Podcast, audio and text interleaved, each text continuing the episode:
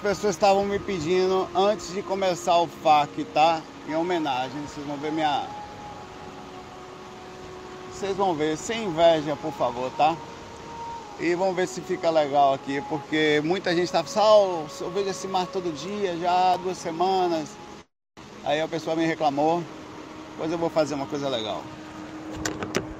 Dá um mergulho e volta.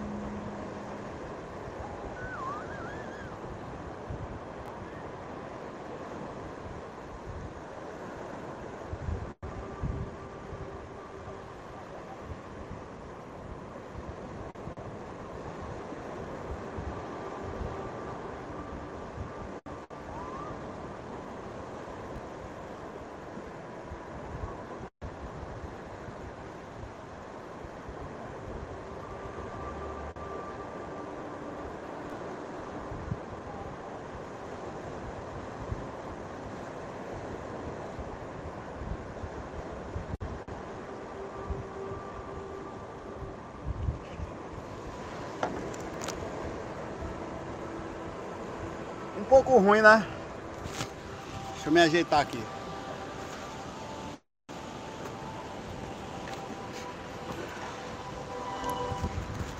Tomar cuidado com o microfone.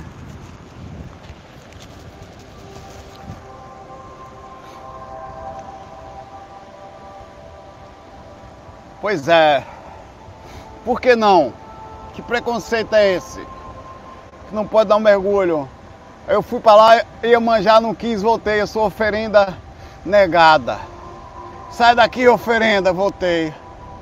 Ou então sou a própria sereia retornando do mar, toda molhadinha, já preparada para amar.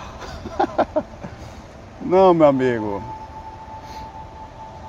Volta que é sua oferenda. Sai para lá, pai velho. Tudo bom? Começa aqui nessa energia gostosa aqui, que acredite, eu não senti absolutamente nem um pouco. Sabe quando você entra na água que fica aqueles. Ai, tá gelado não. Sem frescura, a água tá quentinha. Tá? Tá boa voz, tá bom tudo aí, tá um pouquinho torto aqui. Deixa eu tentar ver se eu consigo ajeitar o horizonte aqui. Ah, deixa esse negócio torto mesmo, peraí. Eu próprio fico agoniado. Só um pouquinho. Tem que melhorar um pouquinho já tá bom. Pronto aí. Vamos lá? É, velho. Deixa eu baixar a musiquinha aqui um pouquinho, vai pra lá. Pronto. E vamos que vamos. Deixa eu ver onde é que eu tô. Certo. Cadê o FAC? De vez em quando é bom, todos nós. Deixa eu apagar isso aqui, peraí, deixa eu baixar aqui o sonzinho. Eu tenho obrigado eu mesmo a ver propaganda aqui porque eu mantenho aqui a minha musiquinha, pronto. Começando o FAC aqui, tá? Cheio de energia gostosa, super calmo o ambiente aqui, sábado, mas eu achei que a praia tá mais cheia, tá uma delícia. Muita gente fala, só falta uma cervejinha, mas pai não bebe, então tem que ser uma coisa diferente. Tá aqui, meu, minha aguinha. Daqui a pouco eu tomo ela. Vamos começar. É, a Suzy Santana manda pergunta aqui, tá? Pergunta, Saulo, na minha família tem gente depressiva, com toque, Alzheimer e esquizofrenia. Não parou não, ela falou o I, parecia que ia parar, não, aí teve outra vírgula. E vários tiveram câncer ou morreram de câncer. Meu marido mais novo, que teve câncer duas vezes e na família dele a mesma coisa. Seria um grande karma ou que decidimos pegar da família, pagar tudo de uma vez? Observo que na minha família a maioria aceita tudo com resignação, acredita em Deus, são bem sim bom. Certamente tem alguma coisa aí, né? As coisas não vêm por acaso não. Ainda mais doenças tão sérias que vêm de origens tão complexas, às vezes comportamentais como toque, às vezes não. É, e outras tantas esquizofrenia e tal, né? Então certamente há um. Isso está acontecendo em todo lugar, só que as pessoas não falam, Suzy. Quase todo mundo toma remédio para dormir, Suzy. As pessoas não falam não, Suzy. É porque a gente se esconde. Sabe a conversa de elevador? Oi, bom dia! Tudo bem? Tá, tá tudo bem. Não tá, Suzy. Tá ruim, velho estão com problema, estão depressivas, estão sem esperança, estão angustiadas, acordam com dor no peito. Isso a menor das hipóteses é quando está assim. Porque é quando não atinge é, especificamente o corpo físico, né? A parte mais intensa do corpo físico, né? A coisa está complexa para todo lado. Claro que tem casos que parecem ser a descarga kármica sobre as pessoas, famílias, né? E origens de dificuldade que são. E de verdade, sendo bem sincero, existe coisa, existe sim é, minha caixinha de som toda de areia. Existe sim é, situações kármicas pesadas, grupais, e situações muito mais complexas do que isso que você está falando para mim aqui, tá? Isso aqui já é complexo. Mas ainda existem situações de níveis.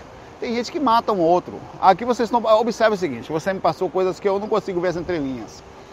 Que estão sobre vocês, mas me parece que vocês estão resignados, acreditam em Deus, ou seja, estão unidos.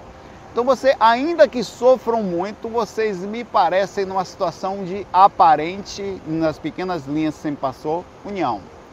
Tem gente que está passando por isso tudo, está escondendo comida um do outro dentro de casa, não pode mexer um nas coisas dos outros. Isso quando não se maltratam, quando não se agridem fisicamente e violentamente através de palavras as coisas são muito intensas e vêm de níveis extremos de dificuldade. Infelizmente, essa zona que a gente está aqui é uma zona em que ninguém quer saber disso.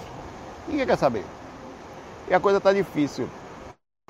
É, eu acho que essas coisas são difíceis, faz parte da, da encarnação, faz parte dos apertos que existem aqui, de uma forma ou de outra. A resignação demonstra uma certa evolução do procedimento do grupo Karma andando junto, um ajudando o outro.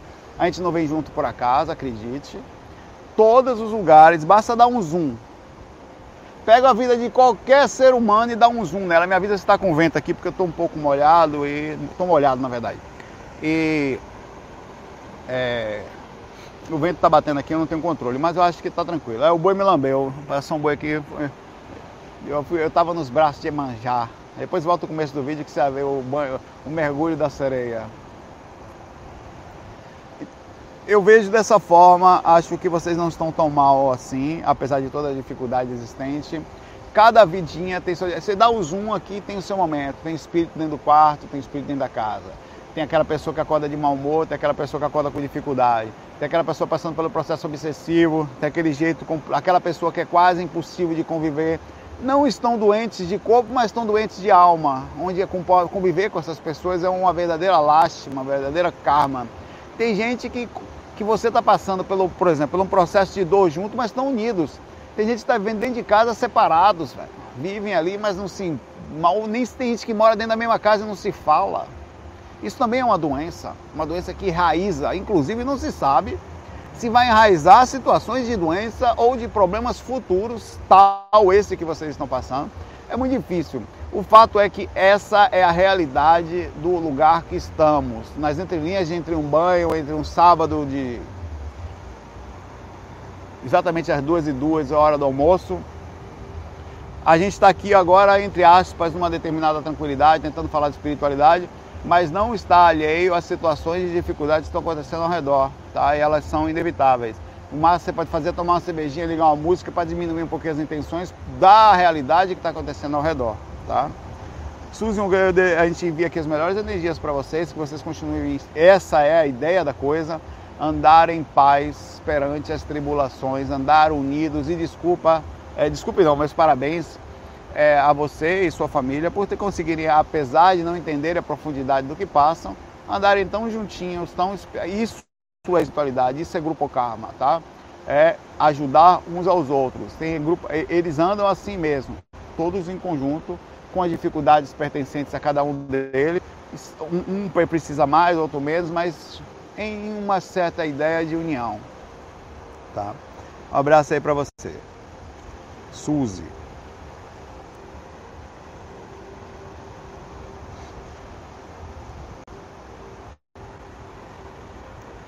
Olha, a pergunta do Felipe é muito difícil, onde a resposta vai ser subjetiva, mas pode se dar uma resposta baseada em algum, alguma experiência.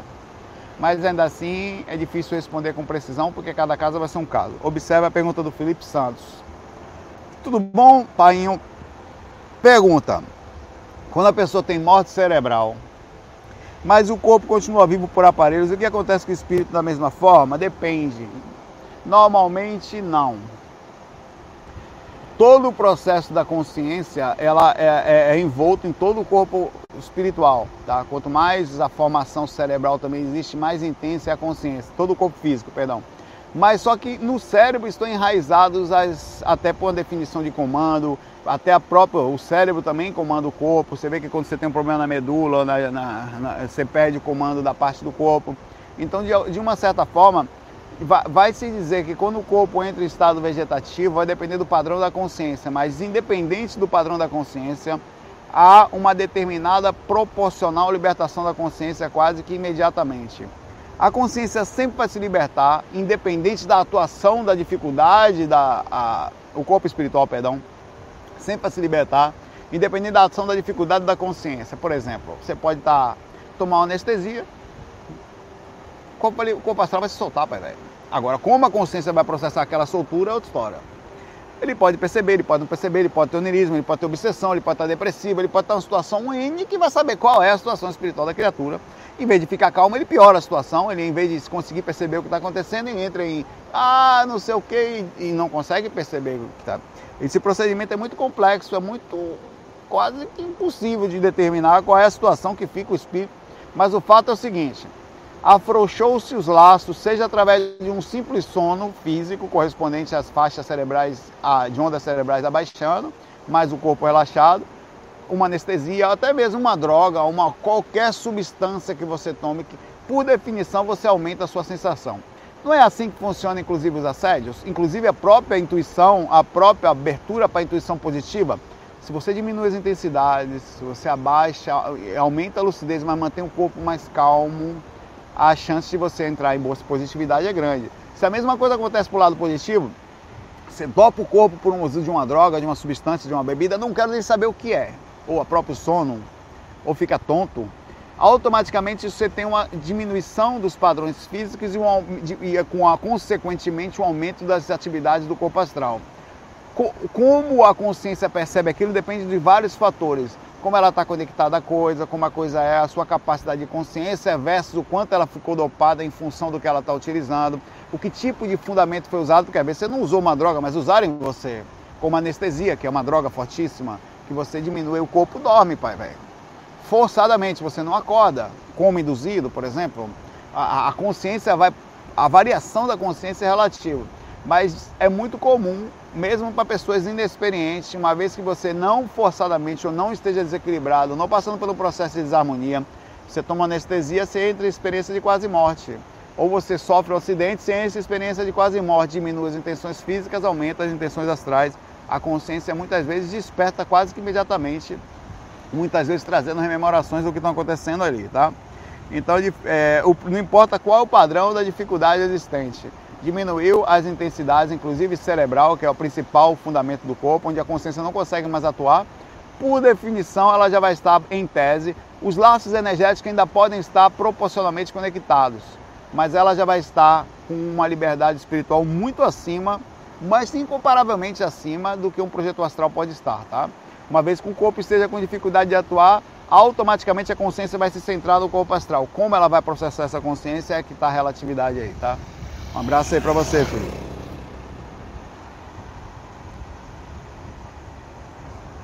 Buscador espiritual faz aqui uma busca espiritual. Saulo, pergunto. Hoje tenho consciência que não segui o caminho que estava programado, mas sinto verdadeiramente motivação no meu trabalho, apesar da importância e relevação social. E fico muito em dúvida quanto aos sinais que percebo. Mas algo me chama bastante atenção, é a relação à música. Não tenho talento natural algum, nunca gostei muito da minha voz cantada. Bem-vindo ao meu mundo. Tenho talento, entre aspas, toco desde pequenininho, mas também não tenho exatamente a melhor voz do mundo, mas também não sou a coisa mais horrível do mundo. Mas sempre admirei muito diversos artistas e me imaginei fazendo algo parecido. Muitas vezes em que me imagino cantando algo, sinto formigamento intenso no topo da cabeça. Outro ocorrido que me chamou atenção foi o que, ao assistir um filme sobre a carreira de uma cantora, no momento que ela sobe ao palco pela primeira vez para a grande público começar a cantar, senti uma emoção muito forte e comecei a chorar descontroladamente, algo que nunca me aconteceu na vida. Gostaria de saber qual a sua opinião sobre as sensações. Acredita que pode ser algum tipo de indução? Desde já agradeço a sua intenção, não sei o que, parará. Um abraço para você. Bom, amigo buscador espiritual, o que diabo você está fazendo que você não começou ainda a estudar um instrumento musical? Eu conheço diversas criaturas. Meu sonho é aprender a tocar violão. Quando eu estou tocando violão, toco também. Meu sonho é aprender música. Já começou? Ah, não. Já comprou um violão? Não. Pelo amor de Deus, pai velho. Tenho nada errado, né? É uma, é uma dedicação. É melhor que jogar videogame às vezes, dependendo da situação da pessoa. Vai ficar, vai ficar chorando em filme? Até quando? Ai, eu me emociono. Dói meu útero. Não, pai, vai, compra o instrumento. Não consegue. Um violãozinho mediano aí. Compra um Giannini, compra um de Giorgio se puder, compra um Tajima. São marcas boas. Tá? E tem Giannini você consegue comprar, é uma marca mediana para boa. Você consegue comprar uma boa. Marcas caríssimas, Yamaha, já vai ser complexo para você ter é, é, tem outras marcas mais caras, mas vai ficar uh, um, um, violão Fender já, já vai ser uma coisa mais complexa. Mas compra um violão meia boca, pai. Hoje com 200, 300 já você compra um violãozinho. 300 continhos você compra um violão novo. Não é a melhor coisa, né? Inclusive com um pouquinho mais você já compra ele ativado, com um sisteminha não sei o que para você ligar no, um, um sonzinho, para botar na caixinha de som, que é legal também. E começa a estudar harmonia. A, harmonia. a melhor coisa para estudar harmonia não é nem o violão, é o piano porque ele tem divisão clara entre as notas é, é, bemóis sustenidos das, das notas simples né, de, de Dó a Si. Você vai conseguir ter uma visão mais plena, inclusive matemática das. O violão demorou muito para entender matematicamente as notas. No piano, imediatamente você entende. O demora rapidinho, você percebe o que é tom, o que é semitona, porque ele divide, é muito mais matemático, tá? É, para aprender a cantar, inclusive o piano também é melhor pelo fato de que você consegue fazer a, a, os treinozinhos de. Dá para fazer também no violão. Apesar de eu conseguir compor melhor no violão. Não me pergunte por quê.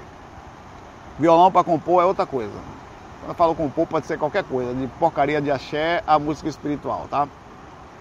Você sente ali as notinhas do violão. Eu, a, é porque o violão, ele, é, o, o piano, para você dar uma nota bem dada entre grave e agudo, você tem que usar duas mãos e lá em cima para poder. No violão, como a afinação dele, inclusive você tem dois próprios mis em, em, em, em é, oitavas diferentes, você consegue numa simples nota dar uma variação bem grande no violão e a nota fica super bonita rapidamente, sem muito esforço. No piano, para você dar uma nota dissonante ou uma nota que chame atenção, com a inversão correta, já dá um pouquinho mais de trabalho, mas é muito bacana começa a fazer logo, não fica sofrendo, acho que sim, acho que é sua indução espiritual, independente de ser uma indução espiritual, é algo que você sente, tá? Vai estudar, pegar, se dedicar, olha, estudo de música, sério, ouça o que eu vou falar, que eu sei o que eu estou falando. Do pe... Por baixo, lá embaixo, uma hora por dia. Menos que se esqueça, você não vai ser pé de boi. Sei o que eu estou lhe falando, tá? E toma cuidado na hora que você for ter aula, para você é a mesma coisa de estudar uma língua, para você não se como que a gente estuda a língua errado? No fundamento normal do como se aprende. Você nunca viu uma criança escrever para depois falar. Sempre ela aprende primeiro a ouvir e nem fala direito, ela fala helado. A mamãe fala pro filhinho desde pequenininho, filhinho quer água? Quero. Pequenas frases, ele responde a ver só uma palavra errada ainda mas ele entende absolutamente tudo que a mãe fala. Ouvir, é muito mais importante para o fundamento da compreensão da, da, da, da música e da língua do que qualquer outra coisa. A gente vai para a escola e vai estudar o verbo to be em inglês. Está errado no sentido da aprendizagem, de como o cérebro processa o aprendizado. Primeiro você tem que sentir a música. A música. A, por que, que eu estou lhe falando isso? eu estou dizendo, isso é muito importante. Cheguei aqui, minha esposa sabe ler partitura perfeitamente, o que eu não sei fazer. Eu sei ler cifra, leio pouca coisa de partitura, usar faca, que é a mão esquerda, a mão esquerda, perfeito. Ela não sabia a diferença entre o tom maior e o tom menor. Para mim é a mesma coisa de você. Eu, eu, eu dou esse exemplo. Se você fizer um carinho no meu rosto, me der um soco no olho, é a diferença para mim entre um dó maior e um dó menor. Eu consigo ouvir de qualquer situação, até debaixo da areia. Você jogar areia dentro da minha cabeça, me enfundar, você der um dó menor que eu sei exatamente. Se você der um dó com sexta, dó com sétima, dó com quinta aumentada, com décima, eu vou saber exatamente qual eu tô, com, com, com sétima e quarta, com, que é o SUS. O que você passar para mim, eu vou saber falar. Por questão de ouvido, eu aprendi. É que nem você falar para mim num tom. Eu tô aqui, você, Saulo, seu filho da mãe! Eu já sei que o cara tá irritado. E aí, Saulo, tudo bom? Pô, o cara chegou mais tranquilo. É, você aprendeu a interpretar não só a língua, como as variações da mesma língua. Né? Como você falar, a, é, a, a, o jeito de falar. Você vai para onde? É, forma de você perguntar, você sabe quando está perguntando, é a mesma coisa. Ela, ela parou de tocar quando me viu tocar, ela, eu não quis que ela fizesse isso. Eu quis mostrar para ela como era ouvir, como ela percebeu que ela fez tudo errado. Ela foi para uma escola, ela, o cara aprendeu, ela, ela fazia música matemática. E a música, pelo contrário, ela não é matemática, ela torna-se matemática para poder, como antigamente acontecia, registrar aqui. Porque se você tem isso também, se eu estiver compondo uma música aqui agora, se eu não gravar, eu perco ela. Nunca mais eu lembro, nem da harmonia, nem da melodia, nem da letra, nem nada. Então eu pego um papel, e hoje em dia não precisa que eu tenha um gravador, mas poderia fazer. Anoto a música e escrevo a melodia, porque aí eu não esqueço mais o que eu estava fazendo e às vezes eu precisava dividir a coisa para passar para vários músicos, né? Então, a parte de escrever, ela serve só para isso, para você guardar aquilo que você sabe fazer ou dividir informações transmitindo adiante. Mas a verdadeira música não está na técnica de ouvir, de, de, de interpretar matematicamente. Você precisa senti-lo dentro do seu cérebro. Então, como é que você vai fazer? Estudar música aprendendo a ouvir, tá? Vamos lá. Ré maior. Aí o cara, você começa a estudar o Ré, aí você vai bota o Rézinho tenta entender o que é um Ré maior. Deixa eu botar, aumentar a musiquinha aqui. Bah, vou dar um Ré menor aqui agora. Aí você vai fazer um teste agora. Vou botar uma nota qualquer aqui. É maior ou menor? É maior. Não, era menor. Eita, faz de novo aí então. Você precisa fazer isso diversas vezes até você entender que a tonalidade que está sendo colocada, o seu cérebro fez a sincronia entre o que você ouve, o que tá, o som que está chegando e a interpretação.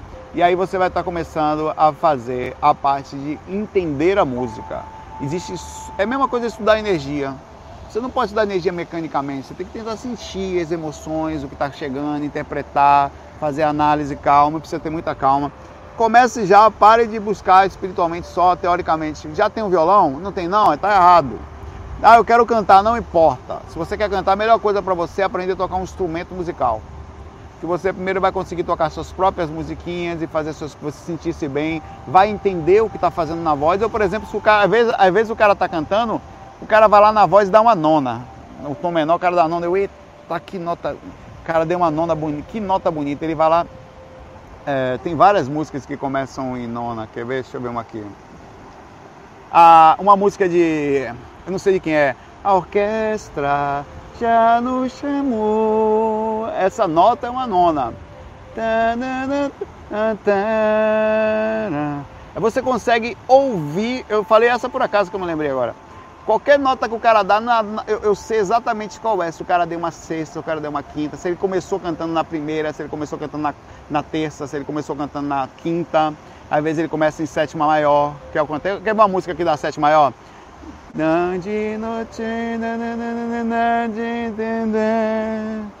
Provavelmente essa tan é uma, vai dar um, se ficar em dó, vai cair em si essa nota. E você consegue ouvir perfeitamente isso através da quantidade de convívio que você faz. Isso é música. Você sabe qual é a nota, porque você aprendeu a ouvir, tá? Você faz a relação. Começa já Hoje é sábado, pai velho. É difícil você sair para comprar alguma coisa que é complicado por causa do Covid. Toma cuidado. Se você puder, já vai na lojinha de violão lá. Pode falar com ele falando, olha, eu queria um, um Giannini ou um Tajima, é uma marca boa, um de Giorgio, melhor ainda se você puder, que é um pouquinho mais caro, tá? Vai lá para começar. Procura ver o traste dele se é mais baixo, para você não vai ficar com o dedinho doendo se for violão, calejado, tá? E é assim que você vai aprender a tocar. Todo dia, pelo menos uma horinha. Vai pegar manual na internet, tem um monte hoje em dia, tem um monte de vídeo no YouTube. Você nem precisa de professor para cada Covid. Aprende sozinho, pai. É, é impressionante a capacidade de se aprender sozinho também, tá? Um abraço aí. Para de sonhar só. Voar, pai, é possível, ainda mais na música. Muita gente, se você serve para qualquer pessoa que quer não sei o que, admiro muito, nunca começou, vai começar. Mesmo que ah, não tem um dom, não, você não tem um caramba, pare com essa conversa. Pode fazer que tem uma coisa que ultrapassa o dom, que é o esforço. O cara que tem dom, rapidamente ele vai, mas com esforço você vai longe. Você vai precisar de mais tempo do que o cara, mas o cara às vezes fica lá e aí você vai mais a fundo. Um abraço para você.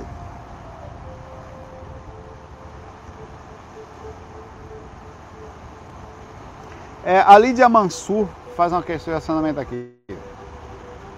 Saulo, seria correto entender que empatas sentem e sofrem acima da média por terem vivido um número maior de encarnações e, consequentemente, experimentado um número maior de situações que permitem entender melhor ou mais intensamente a dor alheia? Empata, ela faz uma questão da língua portuguesa, vem de empatia, que significa se colocar no lugar do outro. Como amenizar? Bom, depende. Existem duas coisas aqui, tá? Existe o empata que é o cara que vai sentir as energias, mas ele não.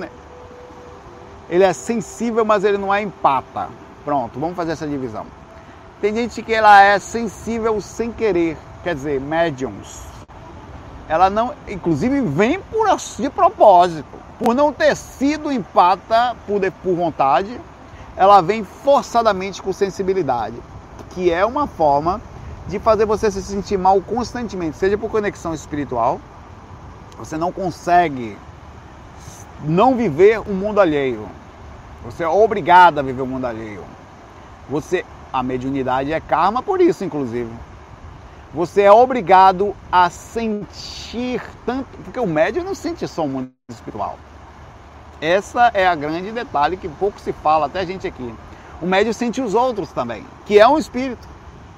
O médium sente energia dos outros. Tá?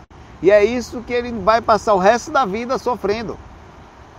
Só que ele não tem empatia, que é a capacidade lúcida de colocar-se no lugar dos outros. Porque se deixasse ele sem mediunidade, o que, que ia acontecer com um cara sem empatia? Egoísta. Perdão, como é que está o mundo, meu pai? Você concorda comigo que seria muito bom todo mundo ser, sensitivo, forçadamente? Ai, ai, não sei o que, ai meu Deus, o que, eu faço para ela poder pensar um pouco? Eita, fulano tá sofrendo, eita, tem alguma coisa mais do que eu, eita, tem boi na linha, ai meu Deus do céu, não consigo nem tomar cerveja mais em paz. Que existisse uma forma forçada de você não ter opção e de não perceber o exterior. Bem-vindo ao mundo dos médiums, tá? Onde você ou se cuida, e aí é a forma lúcida do processo, ou vai passar o resto da vida apanhando energeticamente, mudança de humor constante, não aguenta ficar em lugar nenhum, apesar de querer ficar e quer sair, não consegue. Vai ter um conflito enorme na juventude, porque quer sair, quer ser igual, mas não consegue. Aí entra em parafuso, entra em, não, meu Deus, eu, não, eu vou para lá, me sinto mal, mas todo mundo está indo e eu estou sendo renegado e, e vira um processo complexo. Esse aí, normalmente, é o médium por força do processo. As pessoas empatas são as sensi... Aí sim, entra no que você falou aqui, Lídia. Essas já aprenderam, sejam por carinho na cabeça, o que eu acho muito difícil, ou por pancada no lombo, que eram médiums anteriormente. Ou aprenderam pelo processo de sofrer, sofrer, sofrer, sofrer, sofrer, até que você começa a entender que quando é que você, quando é que você aprende a respeitar quem tem uma doença? Quando normalmente você também a tem, ou sua mãe teve, ou seu filho teve, alguém teve, ou em vida passada alguém teve. Que você acha que você adquiriu consciência empática do nada? Você acha que seria até injusto imaginar que você, ah, eu sou assim, não sei porque os outros não são. Você é porque você se lascou, pai velho. Ou você aprendeu de uma forma ou de outra. Então deixa as pessoas terem as suas ações sem julgá-las, porque é a forma que elas vão aprender. Você está certa sobre o sentido da empatia. Lembrando que muita gente tem. Agora, tem gente encarnada que é uma cebosa, que além de não ser empata, não é sensitiva. Ou não, todos são, mas não proporcionalmente a ponto de elas se sentirem incômodo e não fazerem determinadas coisas que fazem e passam por cima tal. Essas, se não agora, ou por repercussão kármica já ainda nessa vida, vai, certamente o caminho dela está traçado aí. Se não no planeta Terra, ela vai ter que entender em algum outro lugar que não é bem assim que a coisa deve ser. Olha, pai velho, vem cá para esse programa, vem cá, corno, senta aqui, vem cá, senta aí, senta, sentou, sentou, arrumou o corno na mesa. Seguinte, pai velho. Três vidas já, onde você só vai para ganhar dinheiro, só pensa em namorar, filho que só desgrama, porque ainda bem que dessa vida só pensa nisso, só junta, tá vindo para cá com menos de 15% das atitudes necessárias que você, em tese, precisa fazer. Vamos ter que adicionar uns pontos aí. Tá? Primeira coisa aí vai vir médium. Vai, o seu processo energético já vai vir com uma alteração e você não tem proposital, é importante falar, trabalho emocional suficiente para trabalhar por isso aí, mas vai ser obrigado a vir, porque não dá mais. Chega, o grupo Karma decide. Seja você no umbral, se não puder decidir conscientemente, ou seja te falando. Tem consciência, não, sabe que é isso que precisa, né? Beleza. Nisso viram outras coisas nunca mais você vai conseguir, não, nessa vida, nos outros 30 mil próximos dias seu, até os 80 anos, 82, viver, tá? Sobre, sem, sem sentir o mundo alheio. Nunca mais. Pois é, só um, eu vou terminar aqui a pergunta dela. Obrigado, Lídia. Abraço para você. Ninguém, ninguém tá vendo aqui, ó, mas você vê a minha ação de praia, eu tô extremamente queimado do sol, mas quando eu faço aqui, ó, Aí você vê pelo meu relógio, ó. Eu tenho duas cores, pai, velho. Aqui. Você vê também pela aqui, ó. Olha pra aqui. Eu cheiro a camisa, olha aqui, porra, essa aí, Saulo? Eu falei, relaxa.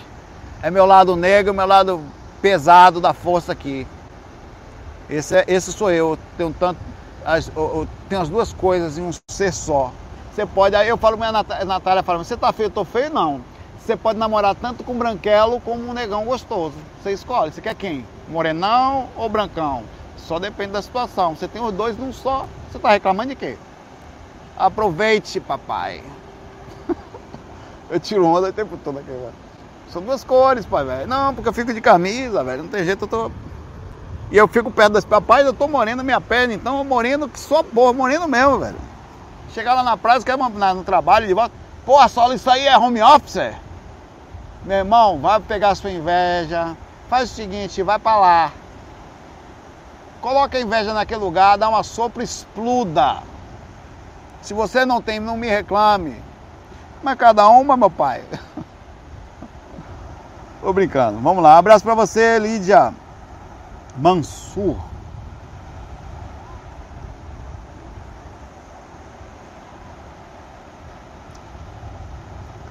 é, epitácio. Eu vou, eu, hoje eu vou fazer um faco um pouquinho mais longo, de propósito, porque eu vou tentar pegar o máximo de perguntas possíveis, tá? Saulo, você poderia falar sobre mandalas, sobre quando fechamos os olhos e vemos essas figuras, não só mandalas. Você já fechou os olhos e já viu olhos? Um olho. O que, que é isso? Estou enxergando meu alto olho na escuridão, tem várias coisas. Na verdade, você tem que calmar e observar as situações. Existem muitas coisas que, rapaz, já chegou o olho e viu o demônio, acontece também. Não é só mandala. O epitáfio está na parte de aqui. Saulo, eu fecho o olho eu vejo uma mandala. Meu pai fecha o olho eu vejo cramunhão às vezes. Eu fecho o olho eu vejo um pênis gigantesco, uma mulher pelada na minha frente às vezes. Eu não quero pensar essas coisas. Eu vou rezar para minha avó sem querer mandar um, um, negócio voando. Minha avó, desculpa, minha avó é umbral. Juro por Deus que eu vou rezar para minha avó e às vezes manda um um negócio de Kid de Bengala. Vó, desculpa, vó, é um umbral que minha mente não vou depois eu rezo pra senhora. Não tá bom hoje. Não fui eu, vovó. É um umbral aí. Ainda brinco com ela. Todas essas coisas são parte do processo de trabalhar as energias no ambiente daqui. Às vezes vem um mentor, às vezes vem uma figura de um indiano, às vezes vem uma figura de um índio, às vezes vem um ET. E quando vem um ET na minha frente, aparece uma cara certinha do alienígena, velho, com os olhão tal e várias coisas que você tem assim. Você tem que você tem que se acalmar e tentar não pensar que nada, porque pode ser sua própria indução, pode ser uma coisa que você viu durante o dia, acontece também, e ali está rodeando a sua aura com repercussões de plasmagem. Pode ser uma coisa verdadeira, espiritual que esteja ali, pode ser uma outra dimensão em contato. Pega aquela imagem, fica calminho, tenta concentrar o máximo possível para ver o que, que acontece. Às vezes são mentores que chegam e você tem uma projeção através daquilo ali, tá? Opa, me avisa se o áudio ficou ruim, que eu dei uma pancada no, no som aqui, tá? No cabo. É, essas figuras são parte do processo de trabalhar as energias, tá? Se você trabalha as energias, você vai ter várias visões, normalmente não são de mandalas, tá? São de coisas de todos os jeitos. Às vezes sonhos, às vezes confusões, às vezes você quer fazer, não consegue, perde a concentração, volta. Tudo acontece quando você está deitadinho no seu quarto, abrindo a sensibilidade, fruto do umbral desde os mentores muito bacanas que vêm e, a, a, até você e faz o processo, a coisas pesadíssimas que chegam e você sente ali, tá? Faz parte. Um abraço para você, Epitáfio.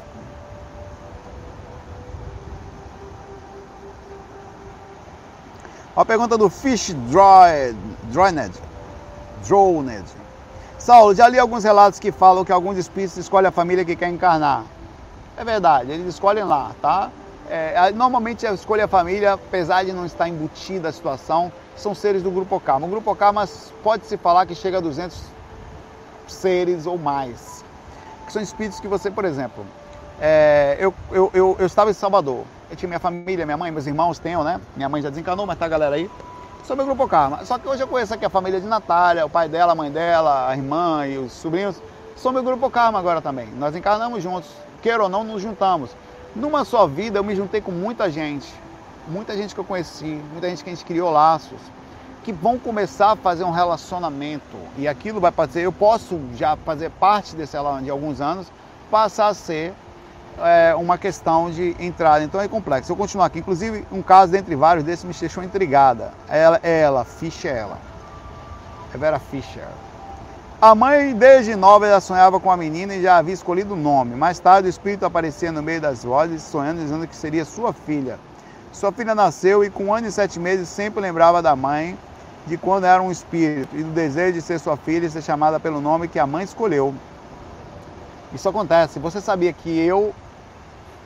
não. Pera lá, não quero me gambar, não, mas isso foi uma coisa que minha mãe me contava. Eu fui o único filho escolhido eu era o segundo filho e minha mãe já tinha um menino, é normal querer ter um menino. Minha mãe que minha mãe sabia o meu nome, que foi falado para ela em sonho. Agora não sei por que desgrama eu escolhi Saulo, tá? É, minha mãe sabia que era um menino, ela esperava pelo menino, ela tinha sonhado com ele e pelo nome dele, inclusive, que foi um processo lá.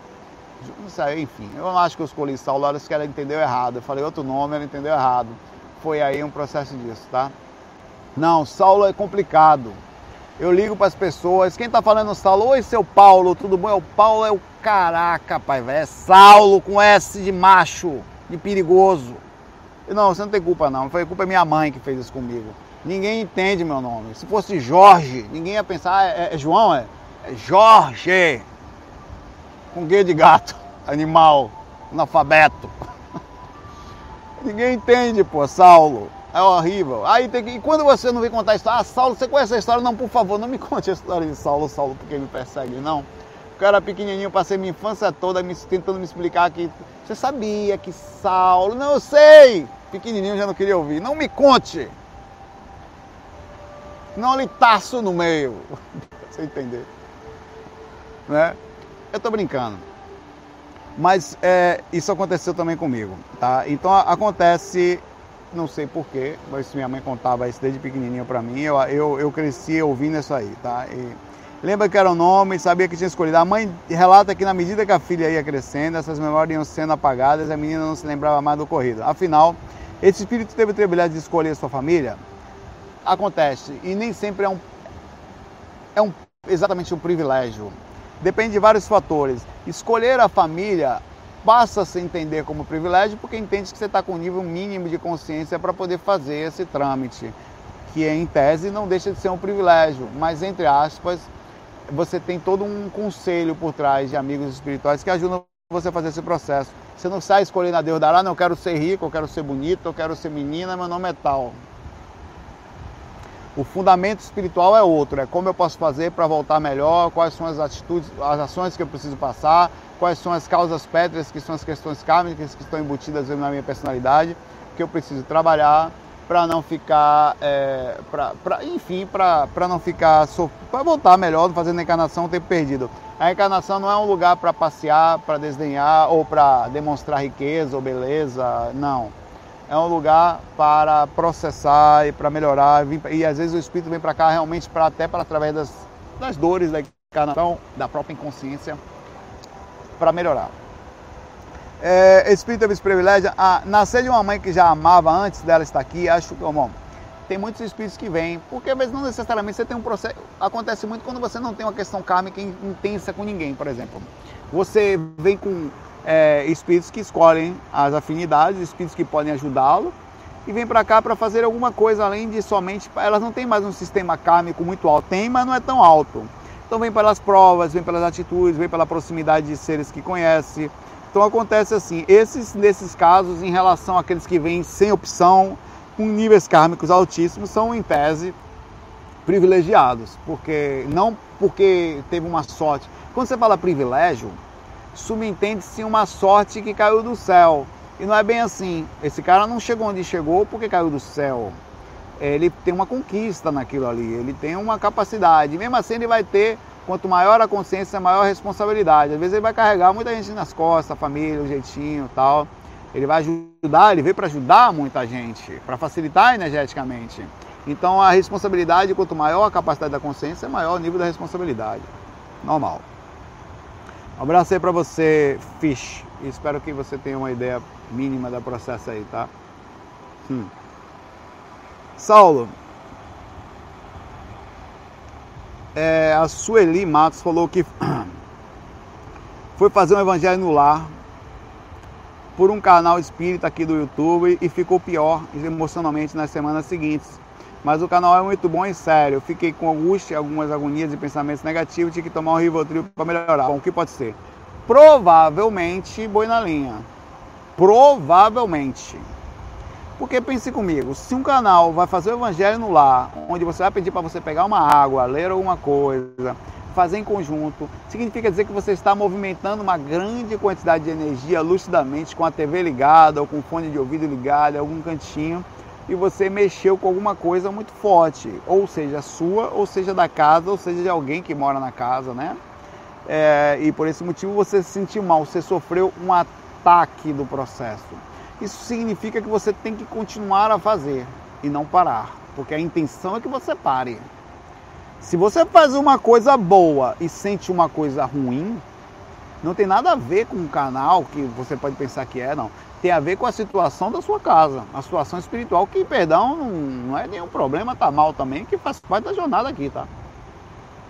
A coisa aqui é séria, seres são complicados, a situação mental da, mental da, da, da energia do ambiente, seja de espíritos, seja de seres encarnados, não está fácil e é normal que existam retaliações. É isso que eu passo o tempo todo aqui, retaliação pelo que eu faço. E é o que eu falo sempre. Se você é passista, você já sofre retaliação. Se você faz um evangelho no lar, você já sofre uma proporção. Se você vai é, ajudar num lugar espiritual, qualquer coisa que você faça, você vai sofrer uma retaliação de seres que sejam os de dentro da sua casa, ou seja, os vizinhos, ou seja, espíritos. Quando você começa a ir mais além ainda, você quer ver retaliação interessante? É, por isso que quando eu vou fazer técnica eu me ligo muito. Quando eu vou fazer técnica, às vezes você vai, ah, vou, eu vou mandar energia para o hospital. Às vezes eu sou por repercussão do ambiente que eu vou mandar ah, vou mandar energia para tal pessoa. Aí você, em vez de sentir as energias só do quarto, só do ambiente, você começa a sentir umas coisas estranhas, fruto do lugar, da pessoa que você está mandando energia. Você se conecta a ela. Então tudo que você vai fazer, existe uma ligação, um envolvimento. E, nem, e os espíritos que estão lá, eles vão saber que você está fazendo interferência. Então eles vão falar, ó, quem é essa pessoa? Eu sei exatamente como eles pensam. Acredite, é assim. Quem esse fila da mãe pensa que é para se meter nisso? Pois vou colocar ele no lugar dele. Ele abre mão da propriedade, chama os outros dois para deixar o ambiente da casa péssimo. Fazem barulho, gritam no ouvido seu, brigam dentro da casa. A pessoa que tem o um mínimo de sensibilidade começa a se sentir mal. Cadê os mentores? Estão atuando proporcionalmente sobre ações que, em tese, na, no, na compreensão da, da, do livre-arbítrio, os espíritos podem fazer, só vão assumir as consequências por tal coisa. Então o que você tem que fazer é continuar. Os mentores estão trabalhando também. Acreditar que poderia ter sido bem pior se não tivesse ação dos mentores. Vai por mim. E vai continuar fazendo. Faça o seu evangelho. Se está tendo dor, é um bom sinal. Pare não. Se tiver, toma o Rivotril para dar uma acalmada de novo se acontecer. Vai, tenha certeza que vai aliviar. Tá? Não peite ninguém. A sua função é o seguinte: eu vou fazer meu trabalho aqui se tiver alguma coisa, é problema de vocês lá. Eu não vou parar de fazer. É uma coisa você falar, não, vou parar de fazer alguma coisa. Acontece muito aqui. A gente para de fazer ou até se muda de lugar porque a região está perigosa. Então você se desdobra no mundo, você tem que parar de fazer uma atitude, não entrega as coisas erradas que estão acontecendo, com medo de retaliação, do mal, né? E não tenha medo do mal. Obviamente seja estratégico. Calma, no sentido a não chamar atenção. Por exemplo, não force demais as pessoas que não querem participar a fazerem com você. Senta aí, menino, vai fazer comigo. Não, senta aí não. Tenta fazer um nível de compreensão, se não faça sozinha. Sente na mesa, faça um negócio quietinho, você o livro, a aguinha, o canal junto lá. Não fique com TV alta achando que com isso você vai fazer com que a forçando a energia da casa toda a estar envolvida naquilo faça sutilmente, calmamente, sem chamar muita atenção. O que acontece é o seguinte: há uma diferença muito grande entre você fazer e a energia fluir, entre você fazer e alcançando o consciente dos seres que estão dentro da sua casa. Por quê? A sua mãe, o seu pai, o seu irmão, os seus filhos, ou o cachorro, o que você pensar. Uma vez que. Cachorro não, porque não tem como estar sabendo lucidamente, mas também sofre assédio, tá? Eles veem, sentem, ficam incomodados e tal. São perturbados também é, o, quando uma pessoa sabe que você está fazendo aquilo, ela começa a se irritar e sabe por que, que ela está se irritando. Então ela vai fazer de tudo para lhe atrapalhar. Mas quando você não fala para a pessoa o que você está fazendo, ela sente a irritação, mas o consciente dela não consegue focar. Eu sei o que eu estou falando. O consciente dela não consegue processar onde ela tem que atacar. Eis o que eu faço 100% do meu tempo. Cocó, ninguém sabe, raide, escondido, meu pai, ó, na moita, boca de siri, cada, cada... os caras não são estratégicos, me pegam na cocó, eu também sou a mesma coisa. Ninguém sabe, boca de siri, pai, velho. Aqui no faca eu falo quase nada. Apesar de falar muito, acredite, muita coisa escondida. No sentido das minhas ações. Pra não me daí falando aqui, sei lá quem é que tá aqui do lado, papai, ouvindo, os caras que vai vir depois, aí o espírito tá ouvindo você com o seu lado aí ouvindo eu falar, sei lá, meu pai, eu vou nada, de bobeira. Então você tem que ser estratégico. Faça, não estou incomodando ninguém, é meu trabalho, tal, é um negocinho simples e estratégico, porque aí você faz com que dentro de casa você diminua as intensidades sob controle das pessoas. Quando as pessoas sabem que existe uma coisa e elas estão focadas naquilo, elas vão lhe atacar. Você vai ser atacado. Enquanto ela não sabe o que é, é o espírito não consegue transmitir para o consciente dela o que está acontecendo, o obsessor. Ou, enfim, né? E aquilo não vai direto, você sofre o ataque indireto, energético, mas ela não consegue, ela fica agoniada, mas não consegue lhe atacar porque ela não tem conhecimento do que é. Na hora que você fala, eu tenho certeza que é esses evangelhos que você está fazendo aí de casa, o própria pessoa da sua casa vai falar, semi-incorporado com o espírito. E ela vai lhe perturbar. Então você já vai sofrer perturbação. Então seja estratégica sobre a perturbação. Diminua a perturbação, não deixando conscientemente com que os seres que você, os encarnados dentro da sua casa, que você sabe que em vez de ajudar eles vão atrapalhar, não, não coloque nos ombros deles um peso maior do que eles podem carregar. Acredite, também é bondade isso. Se você falar, você vai sofrer assédio e eles também. Eles vão de todo jeito. Mas pelo menos que sofram assédio mínimo sem perturbar demais o que você está fazendo. Tá? Abraço, Sueli, bom trabalho. Não pare. Como é que fala aí, ô Ronaldo, para ela? Não pare, Sueli. Vá em frente. Pronto, a frase perfeita para você falar em inglês aí. Não pare, Sueli, vá em frente. Observe o que o Ronaldo vai falar em inglês aí agora para você, tá? Já falou uma parte. Receba o conceito, keep going. John, toma Johnny Walker Red Label aí pra você. Go on, go ahead. Motherfucker. No one gonna stop you. Abraço, ele.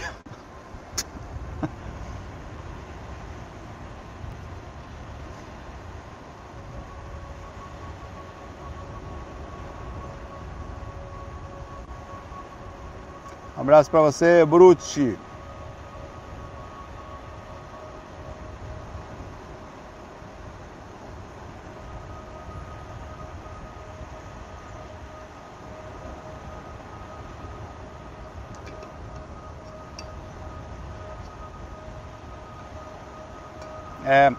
Fátima, você faz uma chamada interessante aqui.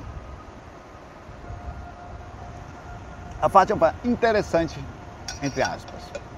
Ela fala. Dia desse você mencionou que, ah, que alguém que, que algumas pessoas às vezes têm fantasias. Certo. Antes disso, por causa do ataque, o canal chamou mais atenção. Agora, indução financeira. Lembra a trilha de fama, dinheiro e sexo. Verdade? É justamente o que causa as maiores das tribulações e perda de lucidez e direcionamento do que está fazendo, inclusive é, é, a dificuldade da personalidade em si, que normalmente são as três coisas que desbagunçam a gente: envolvimento, se não tomar cuidado, as ilusões, tá? As questões ligadas à necessidade de, por causa disso, você alcança um padrão de destaque. E esse padrão de destaque você pode ter um problema de personalidade sobre achar-se mais ou menos importante sobre isso é a questão do sexo, que é constantemente também as envolvimentos de desejos existentes, e dinheiro, que são as questões de indução que sempre estão ao redor da gente e perto da gente como ser humano. O dinheiro faz parte, o problema é que muita gente vive para isso. E aí você, essa tríade, ela derruba muita gente, quase todo mundo. Né? E, e, e, especificamente o trabalho espiritual, ele, muito, já viu muita gente espiritual cair pelas três coisas aqui: fama, dinheiro e sexo. Um abraço, tá certíssima, Fátima.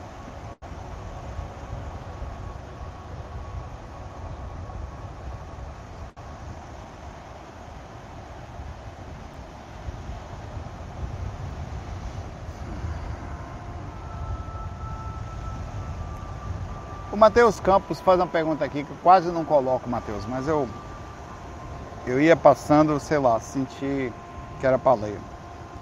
Saulo, fico pensando em trazer fenômenos paranormais para o meio científico, como por exemplo o seguinte experimento. Ir para algum lugar onde possua um médio de incorporação e pedir para que o espírito, antes de incorporar, verifique um objeto em algum lugar e que o médico não tenha conhecimento. E caso o médico acertar, comprove a veracidade do fenômeno. Que, ah, bom, esse experimento ele é legal, mas ele, ele é para... É importante você, você conhecer o seguinte. Ah, mecanicamente, essa é uma visão que você está tendo mecânica e, de certa forma, infantil sobre o conhecimento de como funciona o processo. Vamos lá, eu vou te explicar. Você talvez consiga entender e nisso você pode adaptar esse experimento. É, por que, que é um experimento inocente? Mateus. Hoje em dia nós temos documentos mais complexos. Nós temos o DocX, nós temos PDF, nós temos é, planilhas em Excel e, e, não só planilhas, enfim, de vários tipos, documentos é, com vários outros, onde um só você tem várias abas e tal, e vários complexos, um interligado a outro, um documento que abre outro, que pega um cálculo lá de longe e traz para cá tal. Imagine que você pegasse um documento tão complexo desse e, e, e antigamente no bloco de notas do Windows 3.1, nem o Windows 3.1, que é um Windows 5, você tentasse abrir um documento tão complexo desse, o que, que ia acontecer? Observe onde eu estou falando e o que você tem que tentar em cima disso entender como funciona o processo. Você ia abrir parte dele embaralhado. A interpretação poderia ser lida até certo ponto e vários caracteres estariam lá com o mapa de caracteres todo louco lá, preto e tal, e como se fosse um, um, abrindo um arquivo exe no Notepad. Você não ia conseguir ler, ia conseguir ver algumas coisas. É, você teria é, uma dificuldade de interpretação. Eis aí o que acontece com o espírito e o médium. E o que, que é isso? Várias coisas, são várias, não uma só. Primeiro, nós estamos falando de uma capacidade espiritual que, na nossa compreensão, ela está limitada. Você pensa que ele pensa igual a gente, eles são muito maiores do que a gente, em todos os aspectos. Uma consciência livre do corpo, a dimensão do pensamento dela, a profundidade com que ela consegue as coisas, está fora do eixo da nossa ideia perfeita. A pessoa está passando com a caixa de som enorme aqui atrás, né? Vai passar uma. Curtindo a praia. É... Então, quando você tenta fazer com que um espírito desse nível transmita informação para um corpo numa limitação alta, independente da consciência que está ali, observe, independente da consciência que está o médium encarnado no corpo, o próprio corpo não tem condições de fazer esse processo. Não tem. Por definição, o corpo não consegue.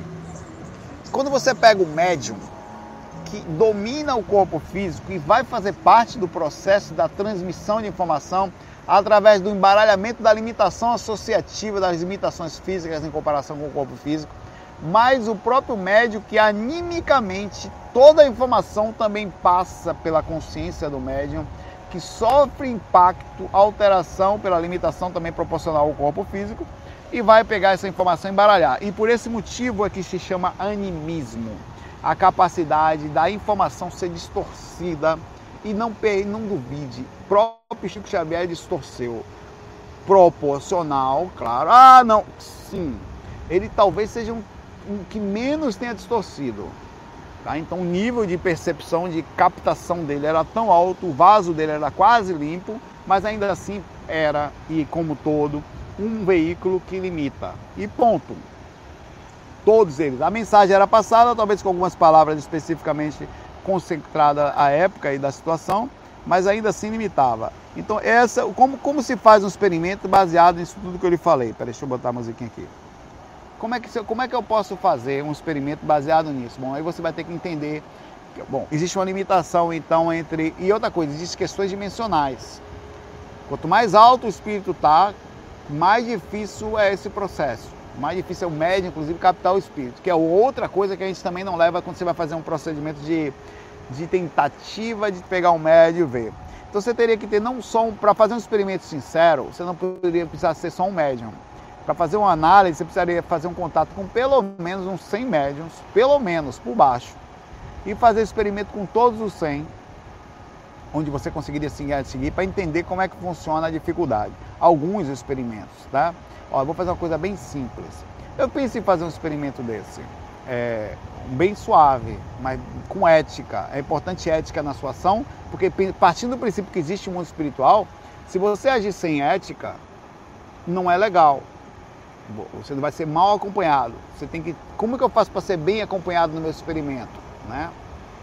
Sendo sincero, tentando chegar a uma razoabilidade, tentando fazer um, claro que de acordo com as regras da academia, né, com as regras de, de testes, de, de, experimentação acadêmica, que são específicas, as metodologias e tudo mais.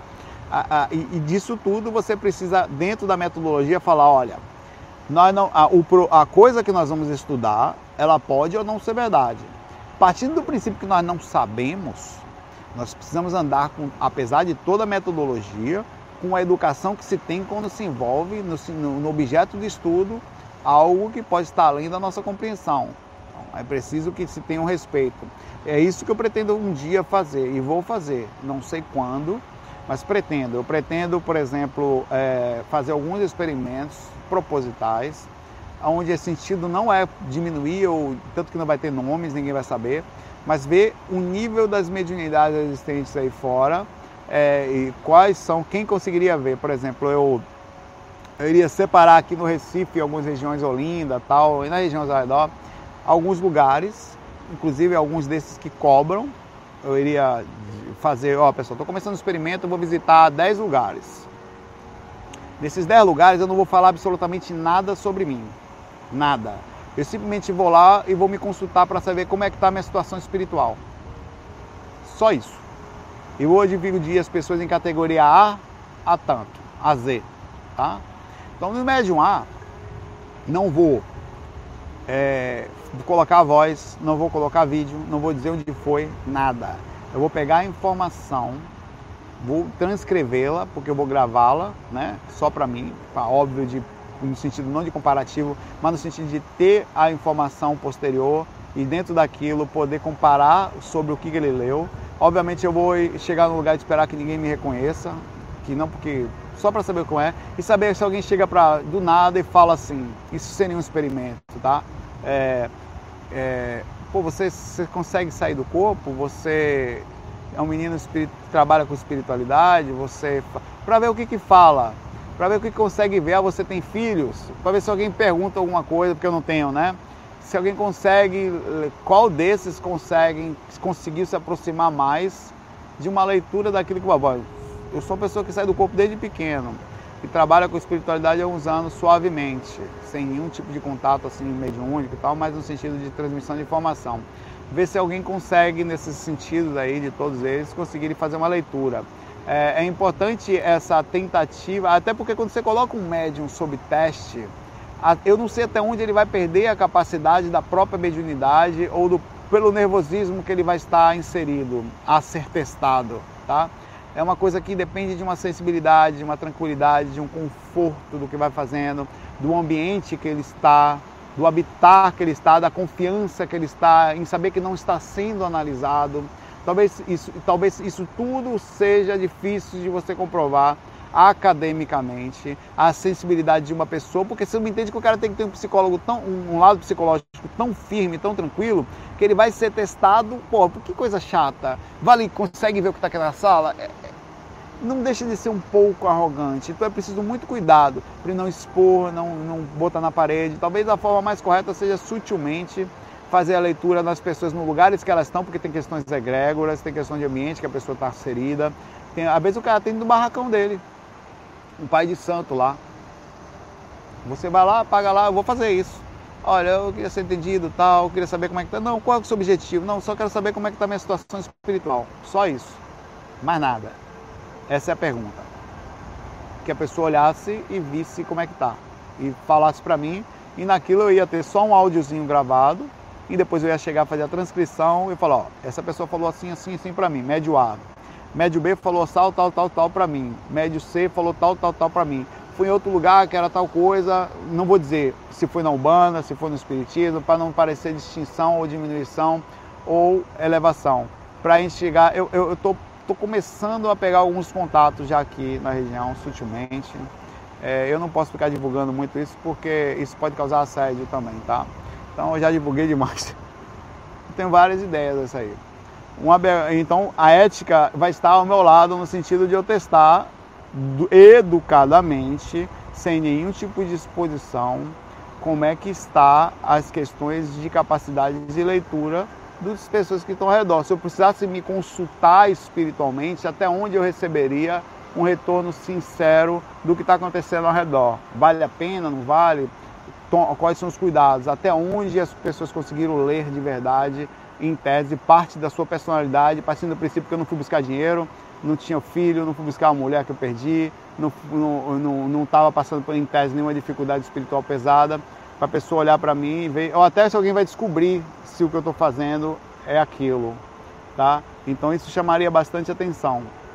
E educadamente eu vou sempre antes de entrar na sala do lugar falar com os espíritos da casa, olha, eu, eu, estou vindo aqui é, num experimento onde o objetivo é super calmo, é super, é, não quero desrespeitar ninguém, mas é saber o quanto que a, as pessoas conseguem produzir através de vocês a mediunicamente. Então eu solicito aos espíritos da casa que consigam, eu estou transmitindo, eu sou o Saulo mentalmente.